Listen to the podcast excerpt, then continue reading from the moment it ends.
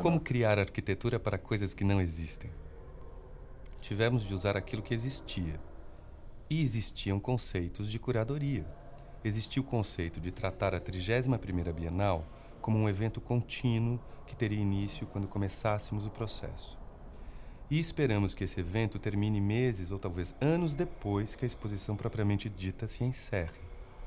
Tínhamos também que pensar nesse edifício incrível, observar as qualidades que ele oferece por si só. Qualidades relacionadas a distâncias, dimensões, luz, escuridão, materiais. E havia o local como um todo, o Parque Ibirapuera, a cidade. Havia também muito diálogo e conversas entre a equipe de sete curadores que trabalhavam em contato constante. Certamente foi um desafio, um processo único.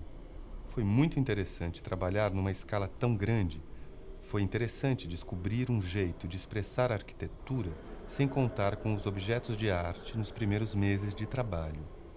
Se tivéssemos começado o trabalho já com as obras de arte, se elas estivessem presentes no ponto de partida, tenho certeza de que teríamos chegado a uma cenografia completamente diferente.